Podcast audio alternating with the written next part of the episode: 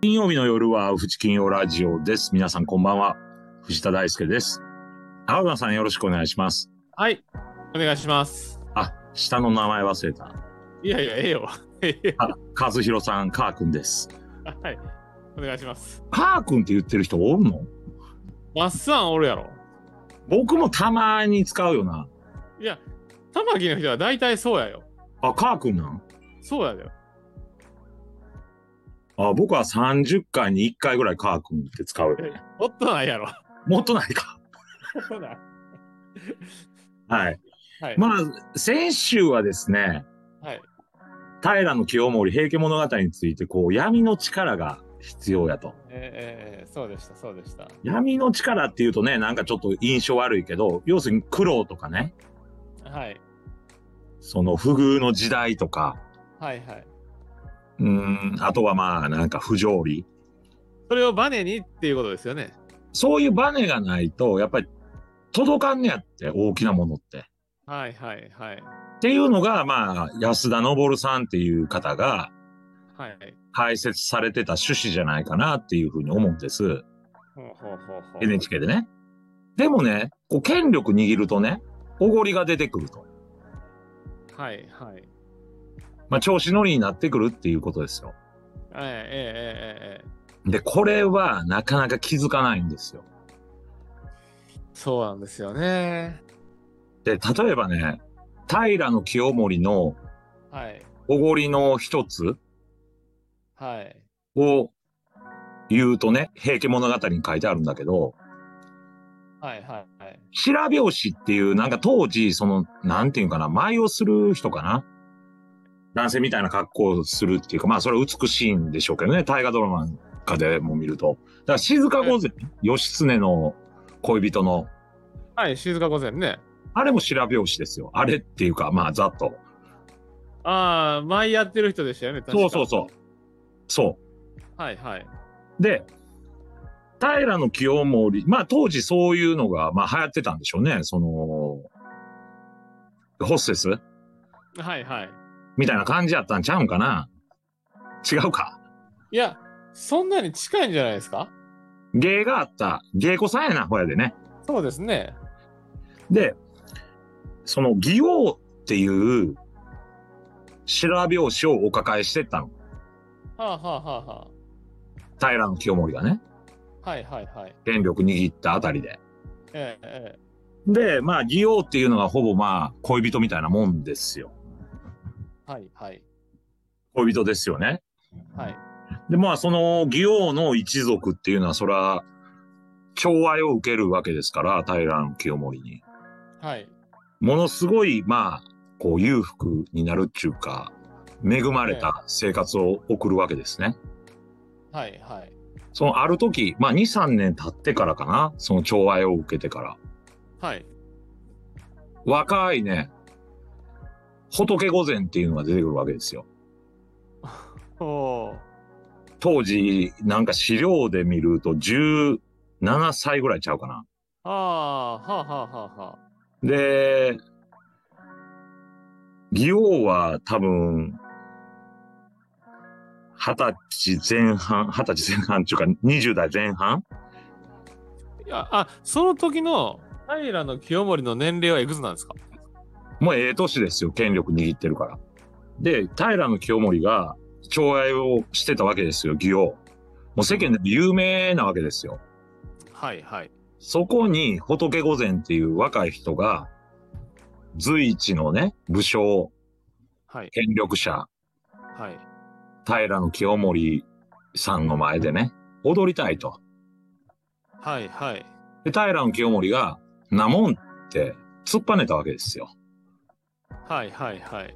そこを義王がね、いやいや若い人はね、まあ、あーどんな話したかわからんけど、若い人はね、やっぱ若いなりの素敵な踊りするから、舞をするから、そうやってリクエストしてるんだから、一度見てあげたらどうですかっていう話になったわけですよ。ほうほう。ほうほう。でね、そしたら、はい。平清盛その仏御前にハマってしまって、仏御前をはい。抱え込むことになるわけですよ。はいはいはいはい。で、これ、義をどうするかっていうと、まあ、契約がどういう契約されてたのかわからんけど、はい。解雇ですよ、これ。で、まあ、一気にまあ、恵まれた生活から、ええ、えこう、急展開で追いやられるわけですよ。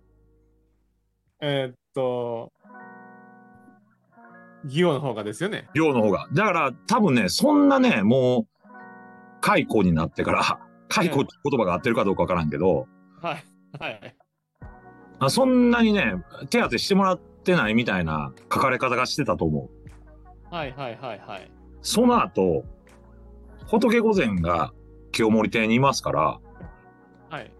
寂しい思いしてると。はい。だから、義王お前踊りに来いって言うんですよ。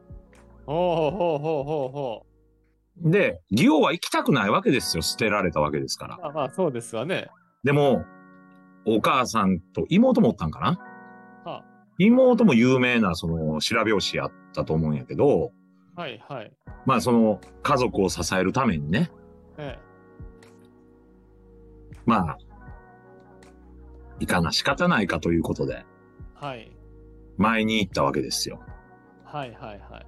で、ものすごい恥ずかしい思いをしたと。屈辱やと。ギオはね。うん。捨てた男の恋人のためにはい。舞をすると。はい。だからもうやめようと。出家したんですよ。う。おー、甘になったわけですね。甘いなったわけ。で、結局、そっから、何年か経つんかなちょ、ちょっとちゃんと調べてなかったら申し訳ないんだけど、はい。ある人がやってくるんですよ。はあ。仏御前なんですよ、それは。その、お寺にですか？そうそう、やってくるの。ほ仏御前なんです。う。ほうほうほうほで、仏御前も、もう本当申し訳ないことしたと。う。はい。はいず。ーっと苦になってたんやと。うん。私も出家しますと。ほう。言って、義王と仏御前は念仏を唱える日々を送って、極楽浄土に行ったとはいはいはい。いう話があるんですね。はいはいはい。このね、おごる平家。はい。まあその清盛は平家の滅亡まではいないんですよ。頂点に君臨しとるときになくなりますもんね。亡くなるんでね、反乱が起こってそれを抑えやなあかんとき、抑え込まなあかんときに死んでいくんですよ。はいはいはい。そうね、大河ドラマ見てもらうとよくわかるんやけど、はい。はじめね、平の清盛のお父さんの忠盛とか、はいまあ平の清盛も含めて、ものすごい貧しい格好してんの。はいはいはい。服装がね。服装が。もう虐げられてるから。はいはいはいはい。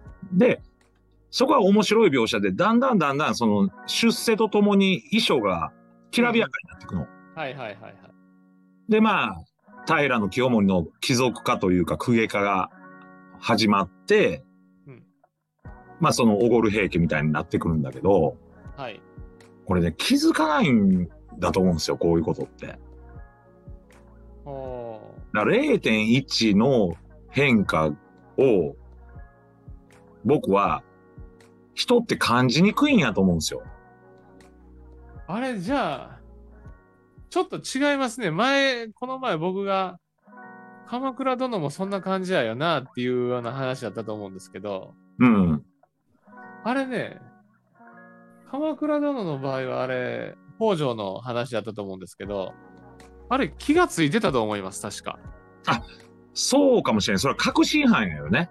そうです、そうです。気がつきながらも、息子にはこうはならんようにっていう感じでやってた。ああ、そうかもしれん。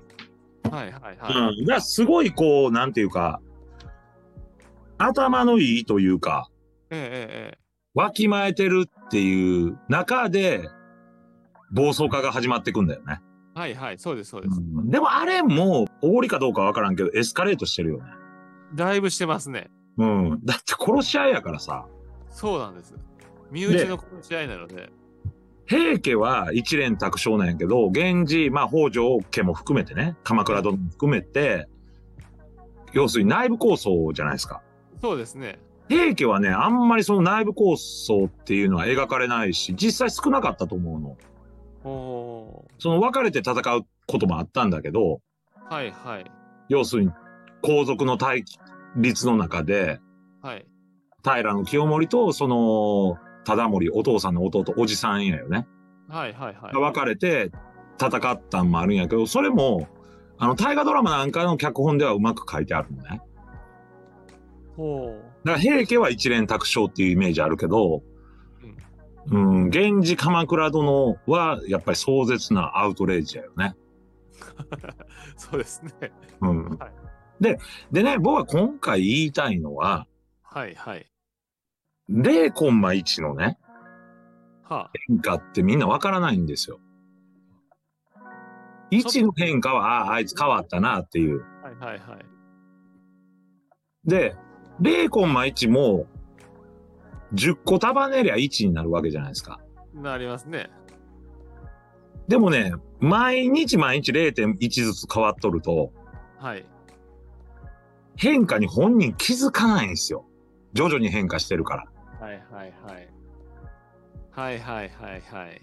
で、0コンマ1の変化に気づけるやつっていうのは、うんさあ、自分の変化も人の変化もね、うんうん。気づけるやつっていうのは優れてるんやと思うんですよ。はあ、なるほどなるほど。僕はね、あのー親父いるじゃないですか。はい。まさみ先生。はい。まさみ先生から教えられたんが、まさにそれで、はあはあはあは些細なことから大事を知れって言われたんですよ。あ。おでちょっとした変化の中に、その将来起こる大きな出来事のはい。動きがあるからって言って素晴らしいですね。教えられたんですよ。